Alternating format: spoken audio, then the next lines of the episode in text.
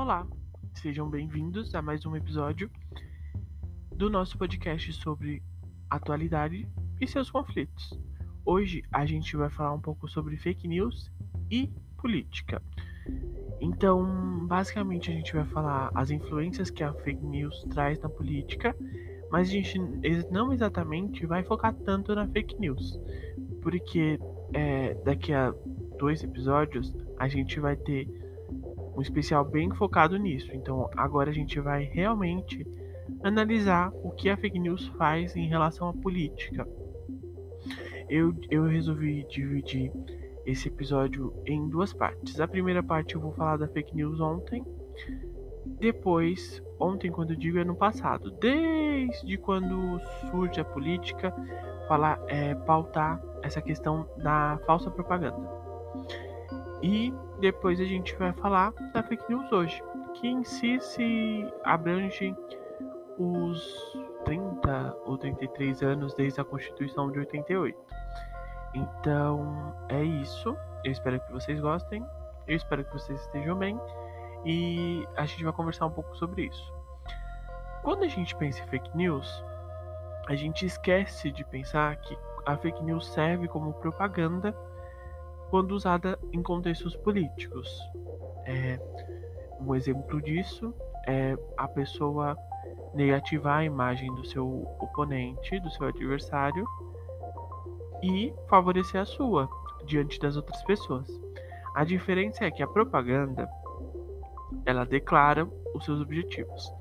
Ela declara por que, que ela está sendo usada, por quem que ela está sendo usada, é, para que, ela está sendo usada. Então, se uma, um político ataca outro político com uma propaganda, é normal. É, porque isso é uma, uma validação mesmo, uma desvalidação do outro político por meio de respostas que são plausíveis. Por exemplo, ah, olha os projetos que ele não fez, olha os projetos que ele não aprovou, olha o que ele não, o que ele, o que ele fez, ou o que ele não fez. Isso pode ser dito nas propagandas. Isso aconteceu é na última eleição, é, quando estava uma disputa bem, bem concorrida mesmo entre o Bolsonaro e o Haddad. É na última eleição não, né? Na eleição de 2018. É, esse tipo de falseamento começou a ser usado. E o pior é que na televisão, quando o horário político acontecia, não tinha a chamada de tipo de propaganda política. Eram propagandas extremamente sem informação nenhuma, com notícias absurdas assim, que é, poderiam ser verdade, mas não eram geridas dessa maneira. Elas eram mais como eu posso dizer, escandalosas. Se esse é o termo. Então a gente começou a ver essa, esse tipo de coisa. Foi isso que aconteceu com a campanha do Dori em 2018 para governador. É, que campanhas completamente voltadas a difamar o adversário. Mas ah, o problema dessas campanhas eram não ser claras, dizendo que eram propagandas.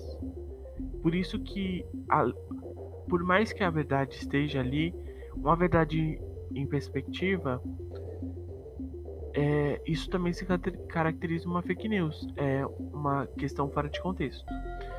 É uma um, com, uma imagem fora de contexto gera confusão. Mas eu estou falando muito da atualidade aqui, não é isso que a gente vai falar hoje é, eu espero que esse exemplo que eu dei tenha, tenha ficado na cabeça de vocês. Por quê? Quando a gente fala de fake news lá na Grécia Antiga, a gente precisa pensar nessa questão que a propaganda não era tão disseminada. E a fake news na antiguidade inicia lá no, no berço da, da democracia, que eram com, com sofistas. É, a, a, a, maioria das pessoas não acreditam que eles eram geradores de fake news. Mas, é, para o pensamento da época, eles poderiam sim é, se opor algumas ideias com mentiras. Porque ser sofista era uma estratégia de ganhar debates políticos na polis. Então, nem sempre a pessoa que ganhava esses debates políticos, com a ajuda dos sofistas, estavam é, do lado da verdade ou usando da verdade para se promover. É, é uma coisa que não é tão falada, mas os sufistas têm essa dualidade. Eles são dúbios. Então, é, eles não. Eles tinham a questão da oralidade como sua principal é, moeda de troca e eles usavam disso para garantir que outras pessoas vencessem seus, como posso dizer, com suas leis, seus privilégios sobre essa questão de cidadania. É uma fake news assim que a gente já sabe, assim, a gente com certeza, se acontecesse hoje, a gente saberia que era fake news.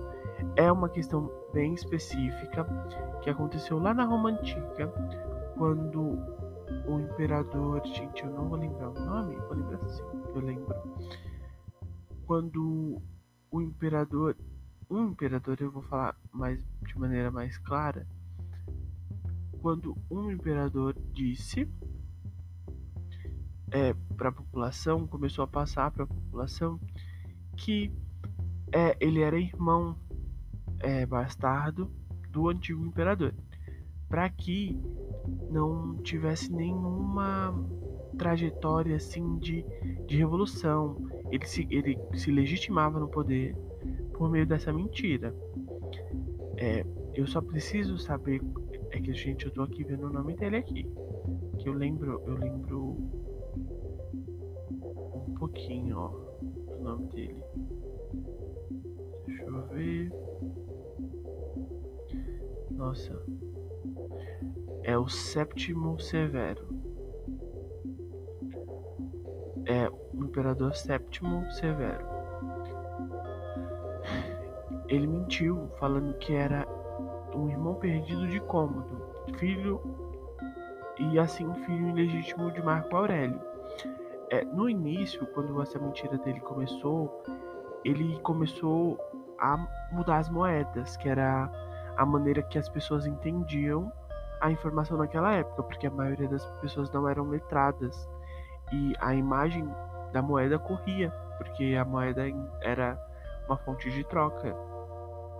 Então ele começou a se desenhar nas moedas, ele não se desenhou, né? ele pediu para desenhar ele nas moedas com traços de Marco Aurélio, para traçar essa é, familiaridade, o que criou uma fake news histórica e ele foi legitimado no poder é, até até arrasar lá na vida dele de, de, de, imperador, né?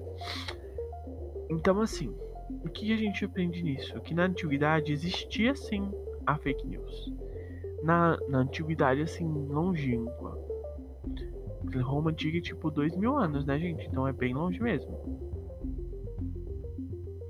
É, o importante ressaltar é que isso não, não é exatamente fake news. Eu tô só atrelando essas coisas porque isso quer dizer que a política nem sempre ou quase não é nem sempre é clara em suas propagandas. Ela pode sim ser dúbia e ela pode sim usar mentiras para ganhar, porque o objetivo da política é se manter no poder. Então, um governante pode sim manipular os seus eleitores de maneira mentirosa. Isso não é um, um demérito em si. É, agora a gente está levando como demérito, mas a gente vai pensar nisso no, no próximo episódio. Que essa construção de propaganda e fake news é uma disseminação mesmo da falta de conhecimento. Por exemplo, Severo usava das moedas para falar, para falar assim, olha, eu tenho traços parecidos com um dos antigos imperadores, então eu posso estar aqui. E ele não usava isso falando assim, ah, não, é, essas pessoas não, essas pessoas vão me ver. As pessoas não viam ele, ele era o imperador. Quem veria o imperador assim com facilidade? Então ele usava da ignorância das pessoas para se manter no poder. E de, digamos que ele talvez não esteja errado, porque esse é o intuito da política em raiz, né? A gente mais avançando assim mais para um, um tempo mais mais próximo da gente, lá na Idade Média, a gente pode imaginar que a caça às bruxas também foi um tipo de fake news. Foi uma fake news criada, assim como a fake news, é, as fake news contra, contra os judeus na, na Europa, a fake news sobre a, caça, a caça às bruxas também afetou os rumos da afetou os rumos da humanidade de certa forma, de certo, de certa forma. É, não que antes da Idade Média as mulheres tenham sido super protagonistas, porque a gente sabe que o patriarcado se, se remonta muito de, em algum, ele é pautado em muitas ações, só que na Idade Média a diferença é na baixa Idade Média, antes do, do que a gente chama de Idade das Trevas, sabe, quando a igreja manda em tudo, as mulheres não eram vistas como inferiores aos homens, elas eram diferentes porque os corpos delas eram diferentes, era uma diferença pautada na biologia. Não era uma diferença pautada na mulher como ser e o seu comportamento. Então, quando vem a caça às bruxas, as mulheres começam a perder espaço no seu corpo. Então, a, a, se a mulher tem um certo conhecimento sobre o corpo feminino, ela pode ser considerada bruxa. Se ela ajuda outras mulheres com esses conhecimentos, ela é considerada bruxa. E isso começou a minar as relações de autoconhecimento da figura feminina da figura feminina naquela época em si. Não que é, eu sempre gosto de dizer que em todo ponto de opressão existe uma rebelião. Não estou dizendo que houve uma, um grupo de mulheres que se protegeu e lutou contra caças bruxas pelo, pela Europa. Não foi isso que aconteceu. Mas eu acho que algumas mulheres sim foram passando seus conhecimentos de geração em geração se protegendo de maneira a não ser queimada na fogueira, não ser afogada pelas torturas infinitas. Já no caso dos judeus, é, aconteceu também com a questão da peste bubônica, que foi o que aconteceu, dizimou a população naquela época. Era uma epidemia, assim como a epidemia que a gente vive hoje ela, ela matou muita gente. Naquela época ela matou, ela matou muito mais, é claro, pela falta de saneamento básico. Mas eles tinham em mente essa, essa propagação de falar que os judeus tinham amaldiçoado o povo europeu com essa praga. De maneira que, assim como as bruxas, os judeus não tanto como as bruxas. Eu tô fazendo aspas aqui porque a gente sabe que não existe bruxa, né, gente? Mas, assim como as mulheres que tinham conhecimento sobre seu corpo, os judeus também foram perseguidos. Mas os judeus em si não eram tão perseguidos na maneira que eles se colocavam na sociedade. Então, eles eram um grupo específico de pessoas que sempre foi unido, que sempre pensou na própria diáspora. Então, foi um povo que enfrentou mais essa barra que foi aguentar esse tipo de fake news vindo, avançando mais um pouco na história, a gente consegue ver também é, que essas, essas questões de fake news e propaganda começam a mudar na política. Por exemplo, é, coisas que a gente não sabe se são fatos ou se são verdade, a gente não sabe se é verdade, começam a dar tons de, de verdade. Por exemplo, eu vou, eu vou dar um exemplo bom. Lá na no início do século, eu acho que 20, isso, na antes da um pouco antes da Segunda Guerra Mundial, é, a Alemanha já vinha sendo assim, como eu posso dizer, de um jeito assim que não seja tão ruim. Ela tinha a, as relações da Alemanha estavam minadas ali na, na, na Europa. Por quê? Depois da, da Primeira Guerra Mundial, relatos da crueldade alemã começaram a correr. Relatos usados em guerra. Então, quando você está em período de guerra, você tenta fazer o quê? Transformar o seu inimigo na pior pessoa possível. Porque é uma guerra. Você quer legitimar o seu lado, a sua posição. É, isso a gente também faz isso na política. E eu vou eu vou focar muito nisso na segunda parte, então é, é, é prestem atenção. Transformar o inimigo naquele outro, no bárbaro, no cruel, no que dizima populações, isso na Primeira Guerra Mundial.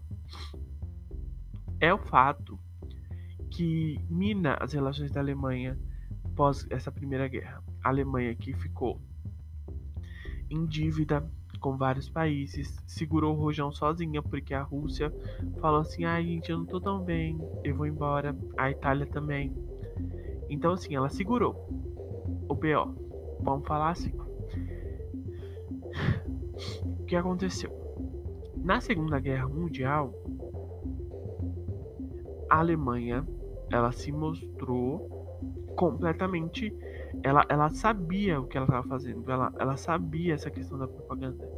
Então, é, eu não. Eu, ai, eu não.